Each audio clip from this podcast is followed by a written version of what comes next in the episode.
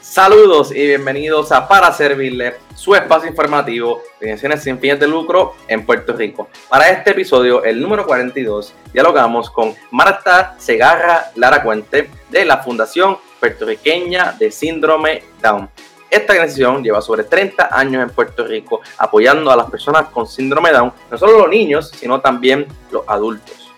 Con ella dialogamos sobre los diferentes programas, la evolución de la organización, planes para el futuro y entramos en detalle a dialogar la importancia de tener una sociedad que sea más empática y le dé la oportunidad a las personas con síndrome Down. También aprovecho para invitarles a que se formen parte de la nueva campaña de Súmate a la Inclusión, la cual consiste en unas camisetas que están vendiendo para recaudar fondos por 10 dólares. Invito a que sigan a la fundación en todas sus redes sociales y también formen parte de esta nueva iniciativa. Como siempre, les recuerdo que nos pueden seguir en todas las redes como paraservirle.pr y aprovecho para exhortarles a que compartan este episodio con sus familiares y amigos. Hacemos ahora junto a la Fundación Puertorriqueña de Síndrome Down, junto a Marta. Que lo disfruten.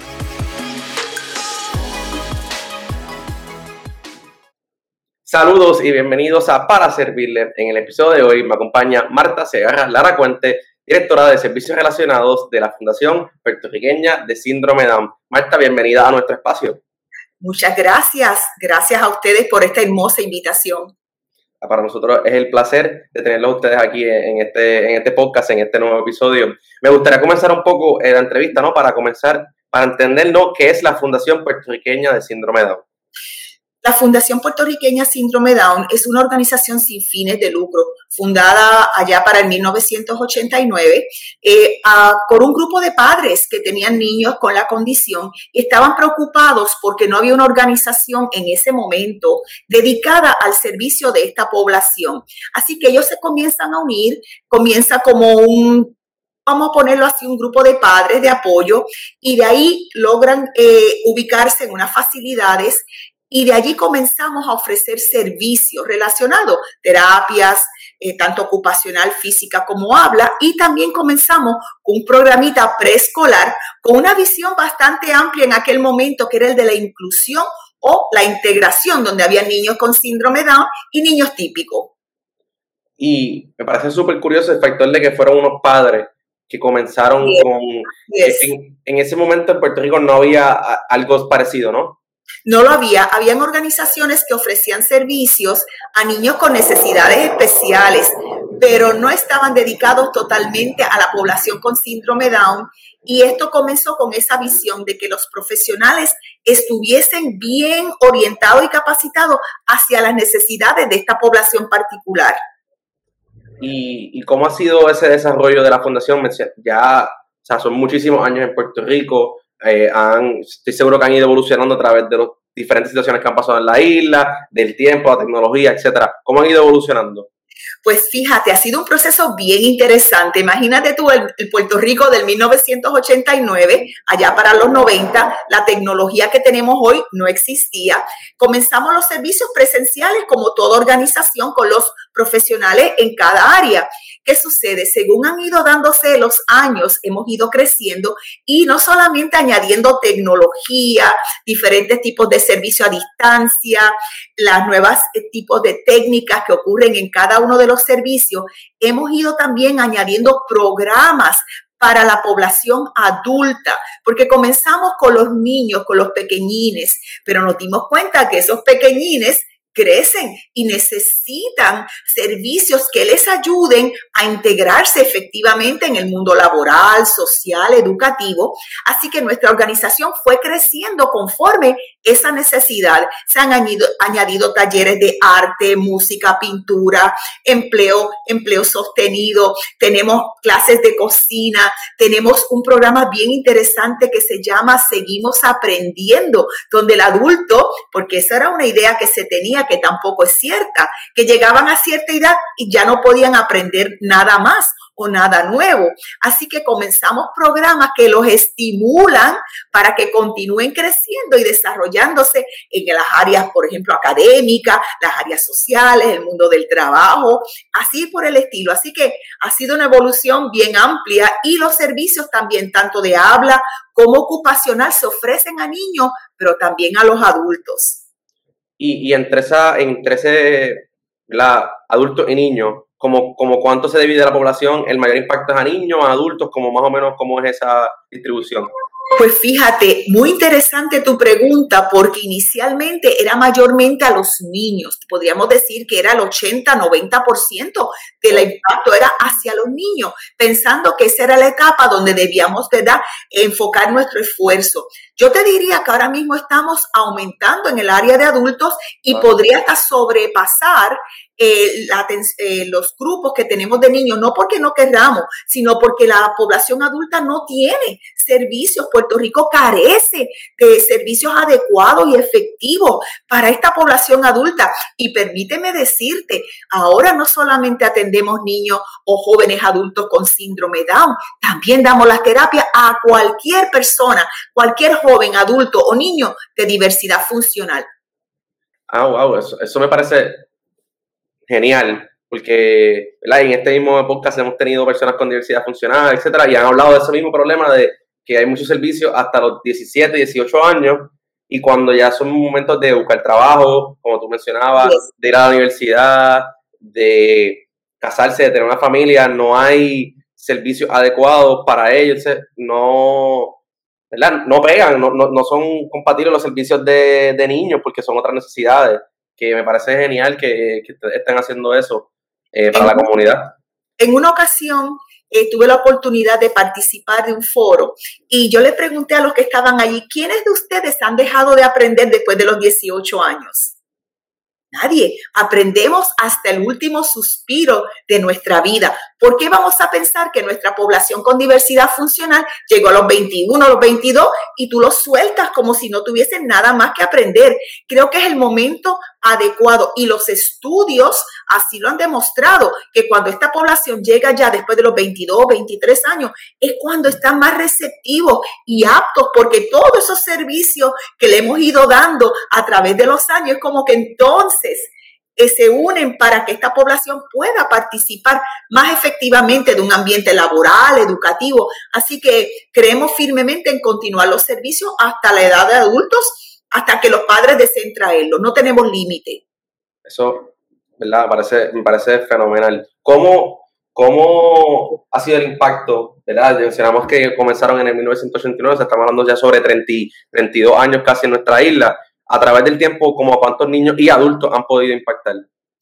Bueno, yo te diría honestamente que estamos hablando de miles de familias porque eh, cuando tú impactas un solo miembro de esa familia, tú empiezas a tener como un efecto en cascada, porque se afectan los abuelos, se tocan a los tíos, se tocan a hermanos, Tú tienes una comunidad completa que es impactada a través del servicio de esta persona particular y a través de todos estos años, yo te diría que han sido miles las familias que han venido, puede ser por un tiempo corto, un tiempo más extendido. Aquí tenemos participantes que comenzaron conmigo cuando yo comencé en el 90, eh, comenzaron conmigo en programas de estimulación temprana, que allá para los 90 era como lo innovador, y hoy están participando de nuestros programas de preempleo, empleo sostenido, las diferentes las artes, el deporte, la cocina. Así que me conocen desde que eran bebés y hoy ya son adultos productivos. Así que sí, eh, el efecto ha sido grande en esa familia y en todo el entorno familiar y social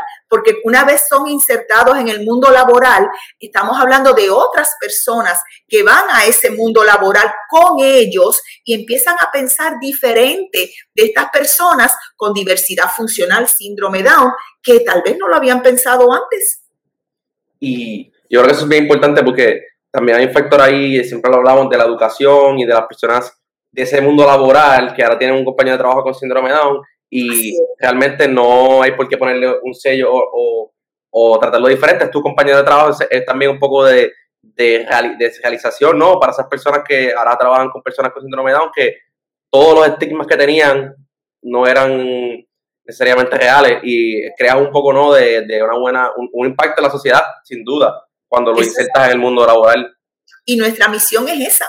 Nuestra misión y visión final es que este proceso que comenzamos de la infancia, y que le damos diferentes servicios a lo largo de su vida, inclusive el empezar a ver en ellos las habilidades, sus gustos, porque no es ubicarlos en cualquier trabajo, es tratar de encontrar en ellos qué es lo que tú quieres hacer y de allí tratar de ubicarlo en un trabajo y realmente, realmente integrarlos, darle independencia, porque tú sabes una cosa, ¿Cuál es la preocupación de todo padre con un hijo con diversidad funcional, síndrome Down o la condición que presente?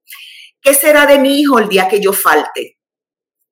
Mira, ¿qué será de mi hijo el día que yo falte? Él podrá vivir de forma independiente, sostenida, podrá ser insertado en otro ambiente familiar. Y eso no se comienza a trabajar a los 25 años, a los 21 años o cuando el papá enferma se tiene que comenzar desde el inicio de la vida de ese niño para darle las herramientas suficientes para que él pueda ser autosuficiente con la ayuda y el apoyo de su comunidad familiar, social, educativa, pero no dependiente de ellos. Y es muy diferente.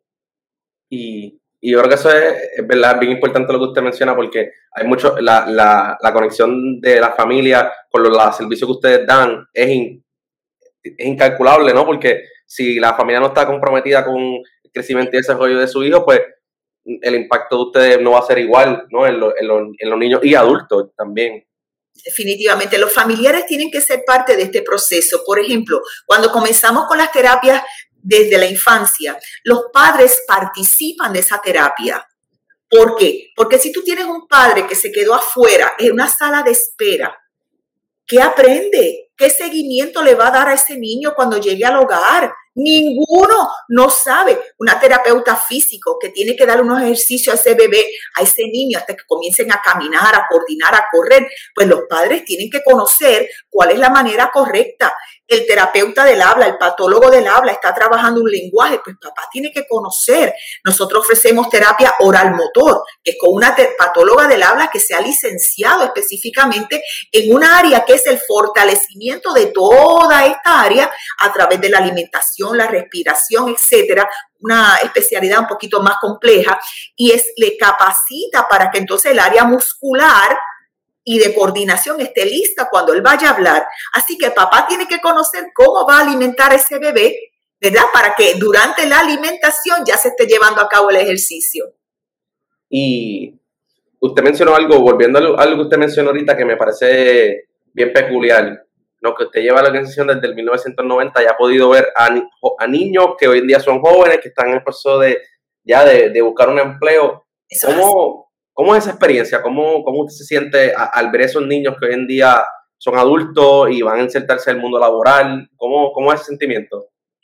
Es algo que a veces es indescriptible, el sentido de, de, de orgullo bueno, de orgullo bueno, de saber que de alguna forma ha sembrado alguna semilla que ha ido dando un arbolito y ese arbolito ha seguido creciendo y ahora está dando frutos, ¿verdad? Para ellos, para su comunidad, porque mientras más estos muchachos participen de nuestra vida social, menos dependientes, como hablamos ahorita, van a ser. Y cuando tú los ves trabajando, que llegan orgullosos de haber realizado su labor, cuando los padres te hablan de cómo cocinan de manera independiente en el hogar. Tengo una compañera que su hijo tiene el síndrome Down y su orgullo es que cuando ella llega ya la comida está lista. Él le cocina a ella. ¿Tú puedes creer esto? A veces uno piensa, caramba, y rico, porque el chico tiene un gusto maravilloso. Aprendió a, coser, eh, a, cocinar perdón, a través de nuestra taller de cocina y ahora él es el chef de la casa. Brutal. Nosotros también, nosotros tuve la oportunidad de hablar con, con Chris, que es el joven con síndrome de Down de Rincón, que es chef, y era, o sea, hablábamos de la, de la comida, de la cocina, de, ese espacio que, que también es como, como un espacio de liberación, de aprendizaje, en el cual, ¿verdad?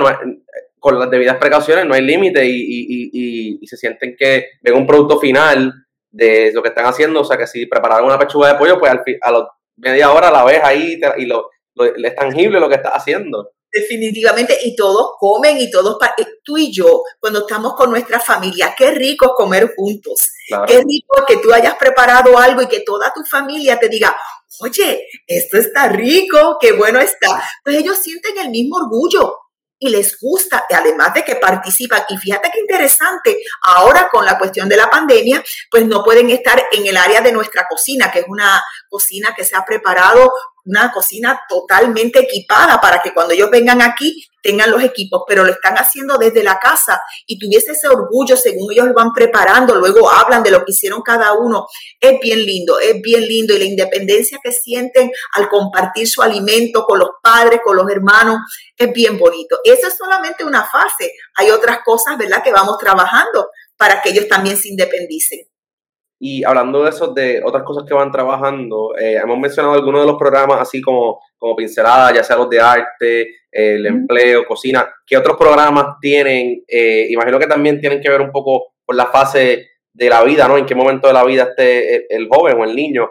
Eh, ¿Qué otros programas tienen? Claro que sí, tenemos un programa súper interesante que a los chicos les encanta, se llama Placita 21. Placita 21 es un programa que corre un agrónomo y los chicos aprenden a sembrar, a cultivar, ya sea sus especies, ya sean diferentes plantas, ¿verdad? Que luego le dan para sus a tomates y diferentes. ¿Cómo se cuida una planta? ¿Cómo se mantiene? ¿Cómo hago un huerto casero en mi hogar? Y tú sabes una cosa, eventualmente puede ser un, empleo, un autoempleo, una autogestión. Yo hago, eh, cultivo tomates y los vendo y es algo que me ingresa a mí como persona. Así que eso es uno de los programas más lindos que tenemos. Los muchachos les fascina venir, sembrar, cultivar. Se hace ahora con poco de vista. No vienen tantos participantes a la vez para que cada uno tenga su distancia, pero te digo, les encanta ese, y tienen su uniforme, sus guantes, este, bueno, qué lindo. Y ahora que digo eso, es bien importante, ¿verdad? Para aquellos que nos escuchen, que estamos tomando todas las medidas cautelares conforme a los protocolos establecidos. Ahora, como estoy sola, como verás en mi oficina, pues no tengo la mascarilla, pero si me permites, tengo aquí el equipo, ¿verdad? Tenemos un tenemos nuestro face shield para aquellos profesionales que trabajan con nuestros niños y todo el mundo tiene que estar usando su mascarilla en todo momento una vez que entra a las facilidades. Se toma la temperatura, hay hand sanitizer, este, tomamos, ¿verdad? Cualquier síntoma que cualquier persona haya registrado lo tomamos muy en serio. Nuestro equipo ya se vacunó, tanto el, el, el profesional, el terapista ocupacional, la terapista física, yo me vacuné ya con la segunda dosis y nuestras maestras ya están por, eh, por aplicarse la segunda vacuna. Así que estamos encaminados a que los padres que vengan se sientan seguros, que estén conscientes de que estamos comprometidos con el cuidado de nuestra salud y el de su familia. Eso yo creo que es bien importante que usted mencione eso, porque eso, yo le iba a preguntar ahora que nos hablara un poco del centro que ustedes tienen, y yo creo que pues eh, es importante que la gente sepa, ¿no? Que dentro de esta, este marco que estamos viviendo, pues no, ustedes, eso no lo ha limitado a ustedes a poder brindar los servicios y están tomando todas las medidas. Eh, yo creo que la vacuna ya es como el, no, no quisiera decir el último paso, pero es lo más, ¿verdad? Lo más certero que tenemos a ustedes poder seguir dando sus servicios con, lo, con su población. Cuéntame un poquito de, del centro que ustedes tienen, que yo, yo hace muchísimo tiempo pasé por ahí, que yo sé que es como entre Trujillo Alto, Cupey, si no me pues, equivoco, Cuéntame un poquito. Porque ya no estamos allí. Ah, wow, pues. Eso sí. hace 8 o 9 años, me imagino. Estamos allí, estamos ubicados ahora en la urbanización eh, Alta Mesa. Eso es la carretera esta 199 que va hacia, ¿verdad? si la sigues llegas hasta Guaynabo. Eh, pero estamos eh, detrás del centro comercial aquí, este, Santa, Santa Rosa. Santa María. Santa María, discúlpame, Santa María, y estamos en la partecita de atrás. Esta escuela se llamaba antes la Emilio E. Heike, era el nombre de esta escuela. La Juan B. Heike está todavía funcionando como escuela, pero eh, a través de, lo, ¿verdad? de unas eh, conversaciones que hubo con el Departamento de Educación cuando estaban, este, tenían estas facilidades vacías, nosotros la adquirimos y las hemos ido eh, adaptando arreglando porque realmente estaban en muy mal estado muy mal estado, pero nosotros a través de diferentes grants o la ayuda, gente que ha aportado, hemos logrado habilitarla, pintarla, dividir salones, es ponerla muy linda. Tenemos un centro de terapia ocupacional donde donde hay un salón completo preparado para la terapia sensorial, que muy pocos lugares tienen la cantidad de equipos que nosotros contamos para trabajar con esta población que tiene desórdenes de integración sensorial. Así que tenemos una terapista ocupacional excelente de más de veintitantos años de experiencia que trabaja esta área particular. Así que las facilidades que nos fueron entregadas, si lo viéramos en ese momento y vemos las que tenemos hoy, es un mundo totalmente diferente. Como comentaba ahorita, tenemos una cocina industrial con todos los hornos y los equipos, tenemos áreas para dar terapias, tenemos áreas para dar clases, tenemos nuestra área de cocina, bueno, una cosa, las áreas administrativas, los salones preescolares, tenemos también una área de comedor donde los muchachos, ¿verdad? Y tenemos salones donde los maestros, como por por ejemplo el de Placita 21, pues tiene sus equipos, eh, guarda los materiales para que luego puedan dar las clases. Es una facilidad bastante, bastante grande. Sí, eso es lo que le iba a preguntar. Le imagino que ahora también, eh, aparte, con todo y que están, hay un proceso de reconstrucción y de rehabilitación, etcétera, es una facilidad más grande a la que tenían anteriormente. Que definitivamente, lo definitivamente, aquella facilidad se nos quedó pequeña era muy buena, se utilizó en un tiempo, damos gracias a Dios por ella, pero, pero en este momento necesitábamos más espacio y hemos sido bendecidos porque a pesar de todo lo que ha ocurrido, hemos podido mantener nuestra población atendida, que eso era para mí una de mis metas principales. Inicialmente, cuando no podíamos tener a nadie presencial, entramos en la telepráctica a través de las diferentes plataformas tenemos todavía ese servicio para padres que puedan tener alguna inquietud de traer personalmente o presencialmente al participante. Todavía tenemos estas terapias, toda habla ocupacional. La única que no se da a través de telepráctica, como se pueden imaginar, es la terapia física, porque ahí tú necesitas estar con el participante. Pero todos los demás programas hay tantos, algunos en un momento presencial, pero todavía se están dando a través de la telepráctica. ¿Y eso fue algo nuevo que comenzó con la pandemia o era algo que ustedes estaban evaluando desde antes? ¿Fue algo que en marzo tuvieron que correr a poder lograr?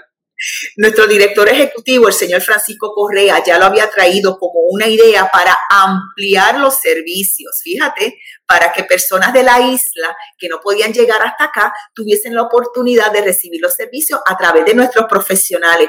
Pero fue una cosa como que eso es lo que ya se estaba pensando, ya le había hecho una ¿verdad? Eh, habíamos trabajado con algunas plataformas, habíamos adquirido para dar algunas, algunas cuando fuera necesario y tuvimos que terminar utilizando las plataformas para mantener eh, el, las participantes, ¿verdad? Activos y atendidos. Algunos ya se decidieron regresar presencial, eso es su, ¿verdad? Su decisión, como hablamos ahorita con todas las protecciones, pero todavía el padre que desee estar en casa, se le da la terapia por la telepráctica sí, un poco, un poco lo que yo siempre digo, que ese, ese mes de marzo tuvimos que evolucionar lo que pensábamos en planes de 5 o 4 años eh, en, en un mes.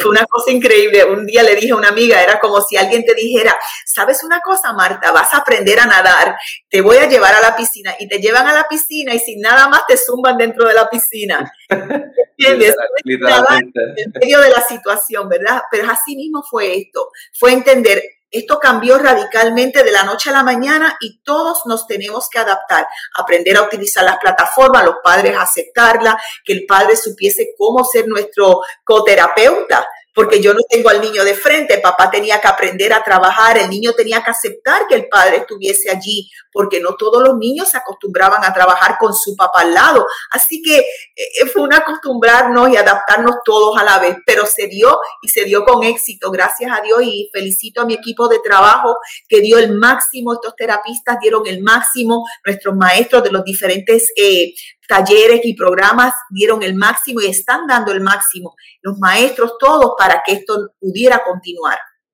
A mí siempre me alegra y ¿verdad? me quito el sombrero ante ustedes y las demás organizaciones porque siempre me gusta dar un poco la pandemia, no de forma negativa, sino de, de, cómo una vez más las organizaciones de lucro son ¿verdad? resilientes, guerreras ante momentos difíciles que les ocurren, como nos pasa a todo el país, pero pues, obviamente pues cuando ustedes dan servicio directo a una población y de momento te cambian todo, pues eh, un año después que ya estamos, saber qué se pudo hacer, eh, sin duda es de, gran alegría. Le quería preguntar, usted mencionó, ¿verdad?, que ahora con la tele, teleterapia, telemedicina, están pudiendo impactar a personas fuera del área metropolitana que no llegan a San Juan. Eso es así. Antes de eso, ¿cómo era el impacto para personas que no que tuvieran que iniciar su servicio y no estaban en San Juan? ¿Venían también? ¿Cómo ustedes iban allá? ¿Cómo era esa parte? Bien difícil para los padres porque nosotros no tenemos otras facilidades excepto estas, ¿verdad? Así que el padre que venía de, que lo hubo, que venían de Ponce, Mayagüez, Chauco, el área, por ejemplo, norte, Arecibo, Manatí, estas personas tenían que dar estos viajes para llegar a nosotros y naturalmente tratábamos que si el niño necesitaba más de un servicio, tratar de ubicarlo el mismo día, pero a veces no era posible. A veces no era posible y estos padres tenían que venir, dar estos viajes para que su niño pudiese recibir el servicio. Así que para los papás ha sido de verdad una alternativa. Como te digo, algunos no la, no la quieren continuar utilizando porque sienten que a nivel presencial su niño se beneficia más, pero aquel que esté lejos, que no pueda venir, puede utilizar esta modalidad con mucha eficacia, porque una vez que se trabajan, ¿verdad? ¿Cómo se va a trabajar? Inclusive, fíjate, la terapista ocupacional excelente, la señora Rebeca Cruz. Ella, por ejemplo, se comunica ya sea por vía texto o a través de un correo electrónico con los padres previo a la terapia y le dice, ok, hoy vamos a trabajar esto y esto y necesito este, este y este material para que tú lo tengas junto al niño para que podamos trabajar al unísono. Y ha sido un éxito.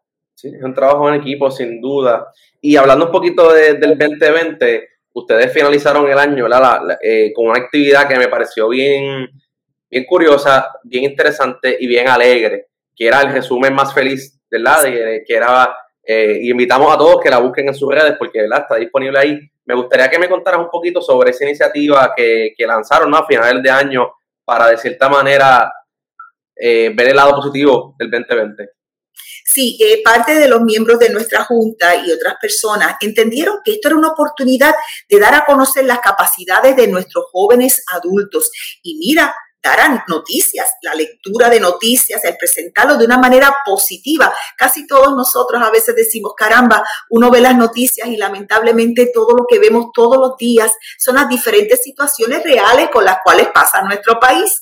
Pero quisimos dar otro enfoque y los chicos, pues lo que hicieron fue crear este noticiero donde todo es felicidad, cosas positivas. Y realmente fue un éxito. Muchas personas lo han visto y lo han encontrado hermoso. Los chicos realmente lo hicieron de manera profesional.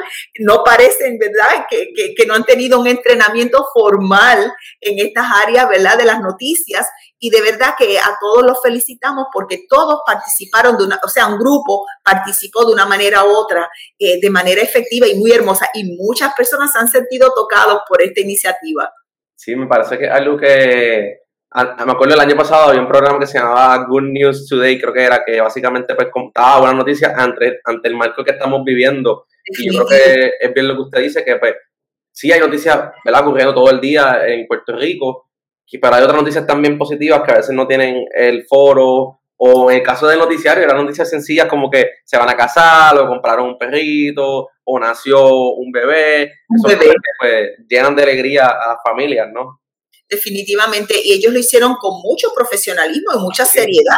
O sea, estos dos jóvenes eh, que, la que, que, hicieron de ancla, eh, muy, muy así, muy formales, y los reporteros que luego hablan de algo también de igual manera. Así que realmente fue, ha sido un orgullo para nosotros ver a estos chicos que muchos de ellos, como te dije, comenzaron pequeños con nosotros o un poquito más grandecitos, realmente sentirse cómodos hablando frente a una cámara no todo el mundo lo hace, inclusive la población típica, no todo el mundo le gusta hacerlo y ellos lo hicieron de manera profesional y de verdad excelente. Me parece, me alegra mucho y espero que a futuro puedan seguir haciéndolo. Es algo bien, bien bonito y bien, bien divertido también. quería hacerle una pregunta un poquito más básica. Yo creo aprovechar este espacio para educar un poco también, ¿no? Eh, para la población que no entiende qué es síndrome de Down en Arroyo Bichuela, ¿no? ¿Qué síndrome Down y qué factores, eh, ¿verdad? Cambian de la vida normal de otra persona que no tiene síndrome Down para que podamos un poquito, la, la, audiencia pueda entender, ¿verdad? ¿Qué es tener síndrome Down y, y cómo afecta el día a día de una persona? Mira, el síndrome Down, qué bueno que me haces esta pregunta, porque he tenido personas que a veces asumen o creen que es como si fuese una enfermedad. Por eso yo nunca, ninguna persona que está aquí le dice a nuestros participantes pacientes porque ellos no son pacientes de síndrome Down. El síndrome Down es una condición genética que ocurre al momento de la fecundación y cuando se comienzan a dividir esas primeras, esas primeras células donde el, lo que se llama trisomía 21, que es que hay un cromosoma que se añade al par 21. ¿Verdad? Que no es lo típico. En el cromosoma 21 se añade, ¿verdad? Un cromosoma adicional, por eso se llama trisomía 21, pero también está el de mosaicismo y el de traslocación. Mosaicismo es una condición eh, es síndrome Down, pero la diferencia es a nivel genético porque no todas las células tienen esa copia de ese, para, de ese cromosoma adicional y por traslocación, que es la otro, donde el, hay un hay un cromosoma que se va a otro lugar que no le corresponde. Por lo tanto, todos son síndrome Down. El de mayor ocurrencia es la trisomía 21 clásico, la de traslocación y mosaicismo, este, no ocurre con tanta frecuencia. Cuando, ¿Cómo sabemos cuál tiene la persona? Pues lamentablemente, ¿verdad? En el sentido de que no se puede distinguir, hay que hacer lo que se llama un cariotipo, una prueba genética donde se extrae un material genético y allí el geneticista con unos estudios especializados sabe qué tipo de síndrome Down tiene esa persona o ese niño, ¿verdad? Eh, realmente los tres necesitan eh, ser estimulados, necesitan recibir servicio eh, la mayoría, como te dije, el de la trisomía 21 clásico, mosaicismo y traslocación ocurre en menos ocasiones, pero en todo caso tenemos que trabajar la estimulación temprana, se le continúan dando los servicios terapéuticos, porque realmente el éxito y el poder adelantar y fortalecer sus talentos que ya traen es que reciban los servicios a temprana edad. O sea que cuando hablamos de, los tres tipos, y qué bueno por la explicación, eh, primero, porque yo creo que es bueno saber cómo, cuál es la situación, y yo creo que eso de pacientes versus población, como ustedes le llaman, yo creo que eh, es lo que yo personalmente a lo mejor he sido, ¿verdad? He, pecado, ¿verdad? En decirlo, y yo creo que es bueno que nos eduquemos, ¿no? Ante eso. Te, quería, eh, o sea que básicamente mencionaste algo ahí que me pareció bien curioso también, cuando, mientras más temprana sean los, eh, las terapias, los adiestramientos, ¿verdad? Eso va a ayudar a que sea mejor ¿no? el desarrollo al final del, del proceso. Definitivamente, y muy importante la educación a los padres, como te mencionaba, los padres se tienen que educar, tienen que entender qué es la condición, cuál es su rol, en el proceso, no es venir y traerme el nene y soltármelo a la terapia y me lo llevo y lo deje en la cama y no lo mire más hasta la semana que viene. Hay unos procesos que hay que continuar a diario en el hogar de estimulación y según estemos dando la estimulación, vamos a estar viendo un niño que empieza a fortalecer áreas cognitivas, áreas motoras, áreas sensoriales que son importantes para que él pueda entender y procesar la información que viene de su ambiente. Así que cada niño que recibe estas terapias, nuestra meta es que todas esas áreas eventualmente hagan como una fusión y que realmente le ayuden a poder comprender, aprender, hablar, caminar, fortalecer todas sus áreas para darle una oportunidad a que pueda ser ¿verdad? la persona con las mayores capacidades posibles dentro de la condición y ¿verdad? las posibles limitaciones que pueda tener, porque sí hay un nivel de rezago del, del área de cognitiva. Usualmente hay de leve a moderado, es el grupo mayor una eh, ¿verdad? Eh, dificultad cognitiva, rezago cognitivo, que puede ir de leve a moderado, pero se puede trabajar, se pueden fortalecer tantas áreas que realmente podemos darle una oportunidad única a cada participante a, a poder desarrollarse al máximo de su potencial. yo creo que eso es lo más importante, ¿verdad? darle las herramientas para que puedan tener su, su máximo potencial. Esta pregunta yo creo me vino a la mente ahora y, y es pura casualidad para clarificar lo que es autismo y síndrome Down no es lo mismo y son dos tipos de condiciones, de, de, condiciones completamente diferentes. Fíjate, es sí, porque el autismo está más dirigido a áreas sensoriales, de integración, ¿verdad? Eh, está más bien eh, dentro del aspecto neurológico, ¿verdad? De cómo esa persona está eh, diseñada, ¿verdad? las áreas sensoriales y demás. Pero te voy a dar un dato curioso que a lo mejor nuestro público no sabe. Personas con síndrome Down también pueden tener autismo. Oh, que eso, una cosa, como que dice, no, no, no quita la otra. No, hemos tenido participantes donde luego de, ¿verdad?, observar conductas, hacer las evaluaciones pertinentes, hacer los referidos pertinentes, hemos llegado a la conclusión que las conductas que presenta es porque tiene un diagnóstico secundario, en ese caso autismo.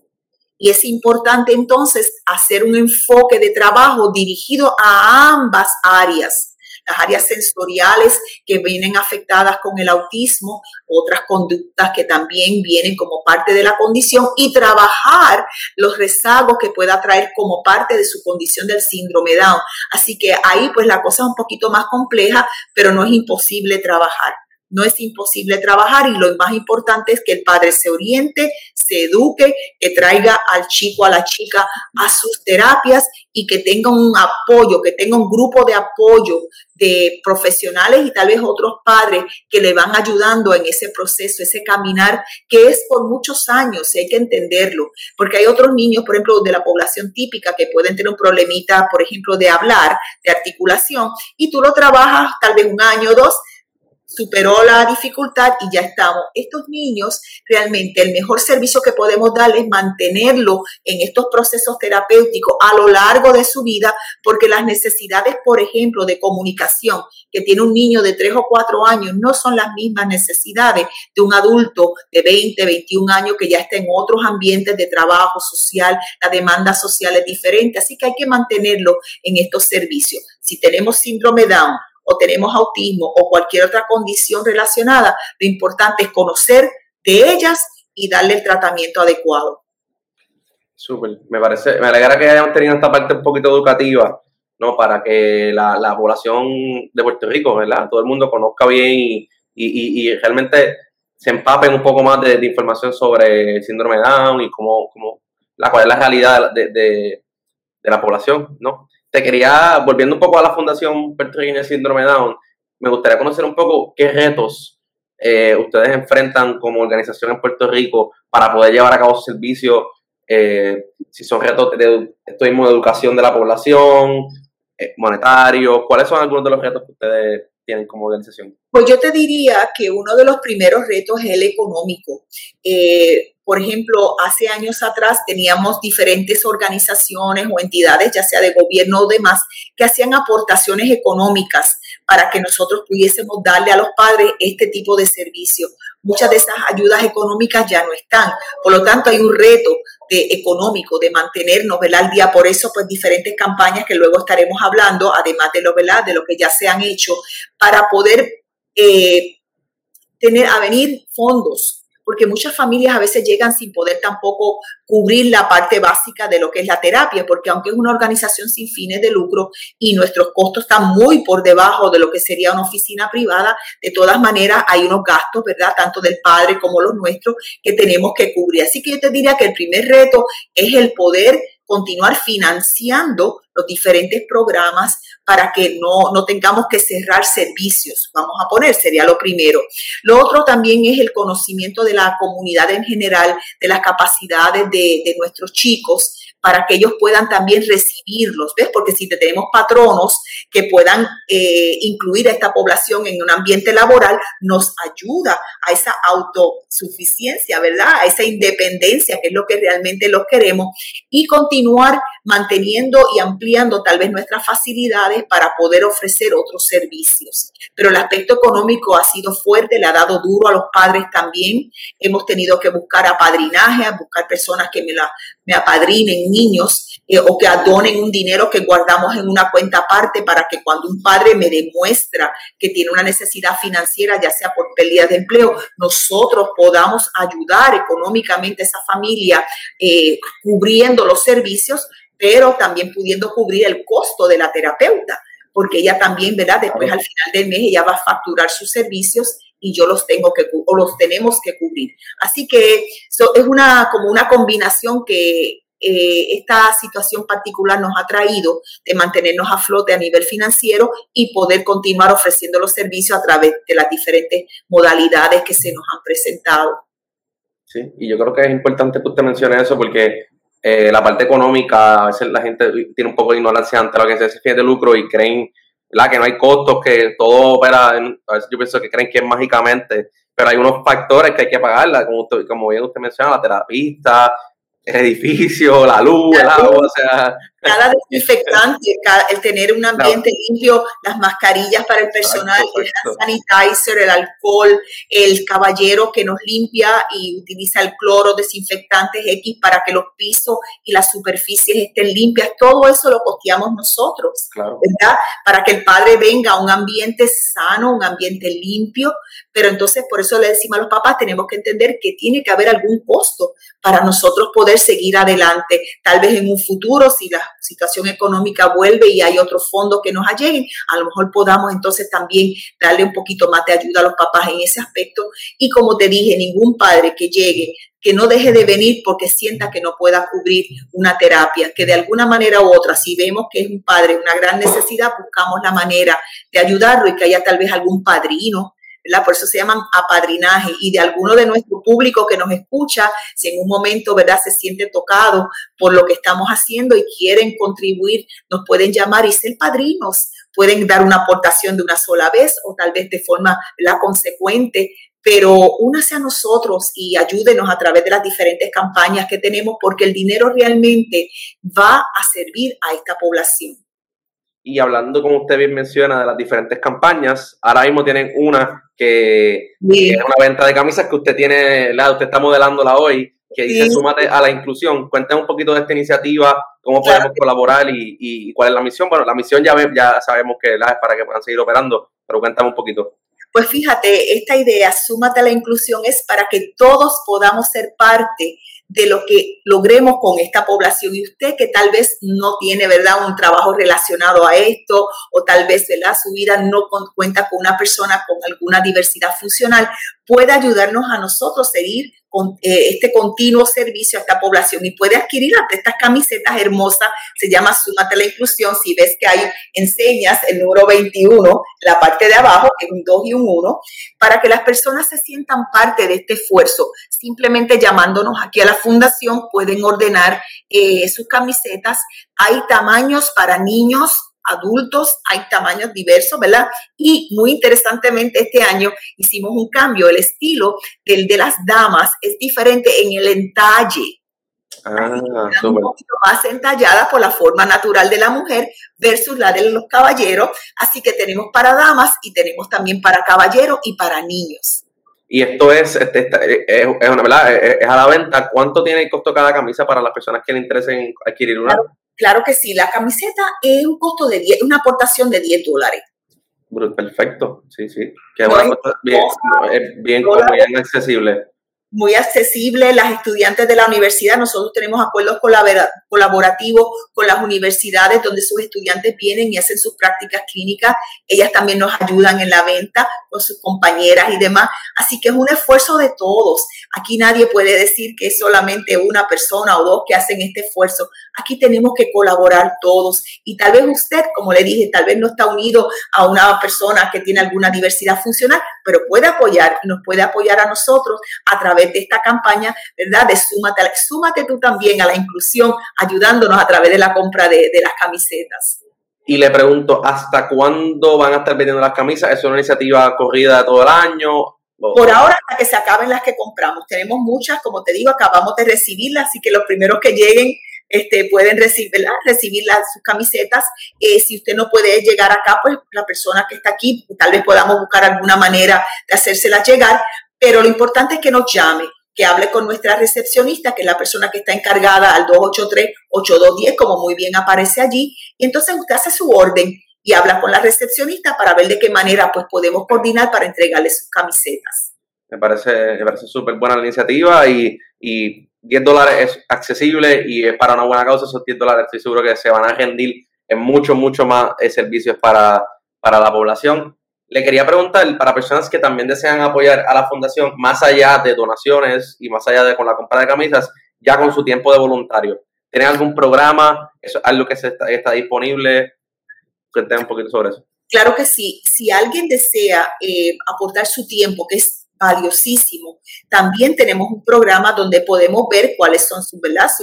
Su, gustos, en qué área le gustaría trabajar. Muchas veces eh, cuando ya podamos volver, ¿verdad? Porque realmente ahora el tiempo de la pandemia nos limita un poco, ¿verdad?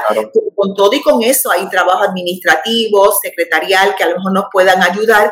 Tendría que ser, ¿verdad? Una o dos personas, muy poco a la vez, pero podemos, y luego de eso, pues a los diferentes programas podrían participar como voluntarios tan pronto terminemos esta situación. Perfecto, ¿no? Que estén pendientes y, que se comuniquen, es lo más importante si tienen alguna forma de colaborar con ustedes. Le quería preguntar, eh, esta es la pregunta normal que yo siempre hago para empezar el podcast y, en esta ocasión no la hice, pero me, ya que estamos hablando y ahorita usted mencionó que lleva 30 años en la organización, eh, me gustaría saber qué es para usted el servicio, ya que cada día está ¿verdad? sirviendo a, los jóvenes y adultos con síndrome Down, ¿qué es para usted el servicio? Pues fíjate, interesante pregunta. Eh, yo creo que el servicio es darte, el darte el venir y saber que tú vas a dar, pero también vas a recibir, ¿verdad? El servicio, porque yo siempre he pensado que como patóloga, déjame hacerte esta pequeña anécdota, como patóloga siempre pensé, cuando comencé a trabajar como patóloga del habla, que yo iba a ser la persona que iba a estar dándole a esta población. Y yo le iba a dar, y yo iba a servirle, y yo les iba a enseñar. Déjame decirte que a lo largo de los años he aprendido que he recibido más de lo que he dado. He recibido más de ellos de lo que yo haya podido darles. He aprendido más de ellos que ellos de mí. Porque esta población me ha enseñado a amar sin condiciones, a perdonar, no importa la ofensa, porque ellos no guardan rencor. He aprendido a que ellos se disfrutan los logros de sus compañeros y eso lo he aprendido yo. Así que el servir ha sido un proceso de aprendizaje. Eso es lo que ha sido para mí. Porque tú has, he aprendido He aprendido lo que es ser un ser humano que ama. Y no es decir que te amo, es demostrarlo. Que te perdono, bueno, sí, pero realmente lo estoy demostrando. Y ellos, tú puedes, por ejemplo, en un momento llamar su atención para algo, o su papá o su mamá tienen que llamar, pero a los dos minutos eso ya se olvidó. Y ese ser humano hermoso, cariñoso, bueno, vuelve y resurge con la misma alegría. Y por eso te digo que he aprendido que a través del servicio se aprende. Y aquí hemos aprendido, aprendido de una manera que no hay universidad, no solamente en Puerto Rico, en el mundo, que te va a dar las lecciones de vida que te da el compartir con esta población y servir a esta población. Me agradezco su respuesta y me, me, me, alegra mucho realmente que usted diga lo de que, eh, ¿verdad? Usted pensaba que iba a dar, pero ha recibido mucho más de lo que, que ha dado, porque yo siempre digo eso, pero veniendo de una persona que lleva la muchísimo tiempo en esta organización y apoyando a la población, pues que las personas sepan que, el servicio realmente uno se llena tanto de energía, de actitud positiva, de, fuerza para seguir adelante y uno acaba siendo una mejor persona al final del día, es, el resumen. para, para más o menos ir cerrando un poquito, me gustaría conocer los planes para este 2021 que tiene la Fundación Puertorriqueña de Síndrome Down.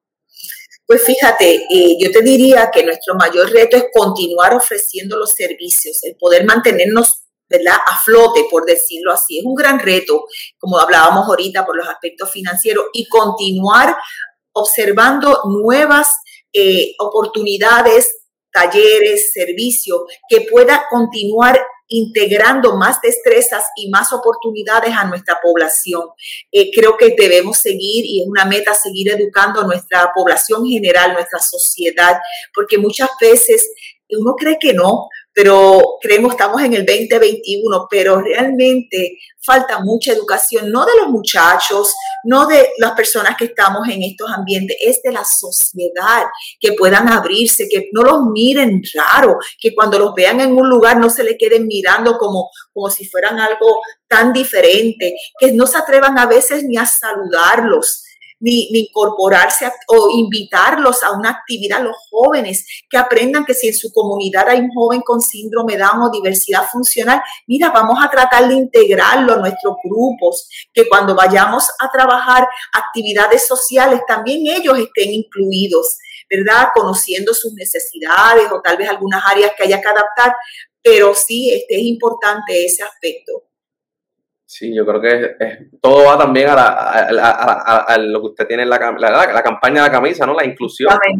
sin duda es, esa palabra y esa, esa visión de país, de ser un país más inclusivo, una sociedad más inclusiva para todo el mundo, no solamente las personas con síndrome de Down, pero con otras diversidades funcionales, con otras situaciones también particulares. Y, es, y, es, uno a uno. Esto tú no lo puedes pasar a la sociedad como un grupo. Tienes que ver que esto es particularmente yo, Marta, lo que yo hago, cómo yo me comporto, cómo yo trato a esta población cuando van a mi tienda, van a mi negocio, van de alguna manera a compartir, van a un, a un sitio de comida rápida y ellos quieren pedir. Tengo la paciencia para escucharlos, para tratarlos, para hacerlos sentir útiles. Si están en un trabajo, se lo agradezco o lo veo, ay, mira cómo han traído esta persona que es más lenta y mira todo el trabajo que me añade o tengo que estar entonces haciendo esto o lo otro. No, vamos a ser inclusivos, vamos a sumarnos a la inclusión, vamos a ser personas positivas y creyentes de que ellos pueden. Si tú crees tu actitud va a cambiar. Si tú crees, tú los vas a incluir. Si tú crees, tú vas a aprender lo que hablábamos ahorita. Tú te vas a dar la oportunidad de aprender de ellos. Y no solamente pensar que tú eres el que le estás dando una oportunidad. Ellos te están dando una oportunidad a ti de conocerlos y de ser parte de su vida. Perfecto, yo creo que si añado algo más ahí lo daño, como dicen. Eh, Marta, muchísimas gracias por tu tiempo, sin duda eh, por participar con nosotros en el espacio, por contarnos un poco del trabajo de la Fundación Puertorriqueña de Síndrome Down, también ¿verdad? Por, el llamado a, un país más inclusivo y a, darnos en amor, en servicio a, los jóvenes y niños y adultos con síndrome Down en Puerto Rico. Y nosotros tenemos que darte las gracias a ti y a todo tu equipo de trabajo, las personas que nos contactaron para ser parte de esto. Estoy a tus órdenes. Si en otro momento quieres que hablemos de otros programas particulares, lo que tú necesitas, si conoces alguna familia, si nuestra gente que nos escucha o nos ve conoce de alguna familia que tiene necesidad, por favor, dele nuestra información, dele nuestro número, llámenos, que vamos a tratar de orientarle, de ayudarle, de apoyarle en todo lo que nos sea posible. Así será y aquí tienen un espacio para ustedes. Durante todo el episodio hemos estado compartiendo en las redes sociales. Igual estarán en la parte de abajo del video para el beneficio de cualquier persona que se puede beneficiar de su servicio o conoce de alguien que, también se pudiera beneficiar o simplemente, ¿verdad?, los pueda apoyar. Muchísimas gracias nuevamente. Gracias a toda la audiencia por sintonizar otro episodio de Para Servirle. Recuerden que nos pueden seguir en todas las redes como paraservirle.pr y compartir este episodio con sus familiares y amigos. Muchas gracias por su tiempo y recuerden que aquí para servirle.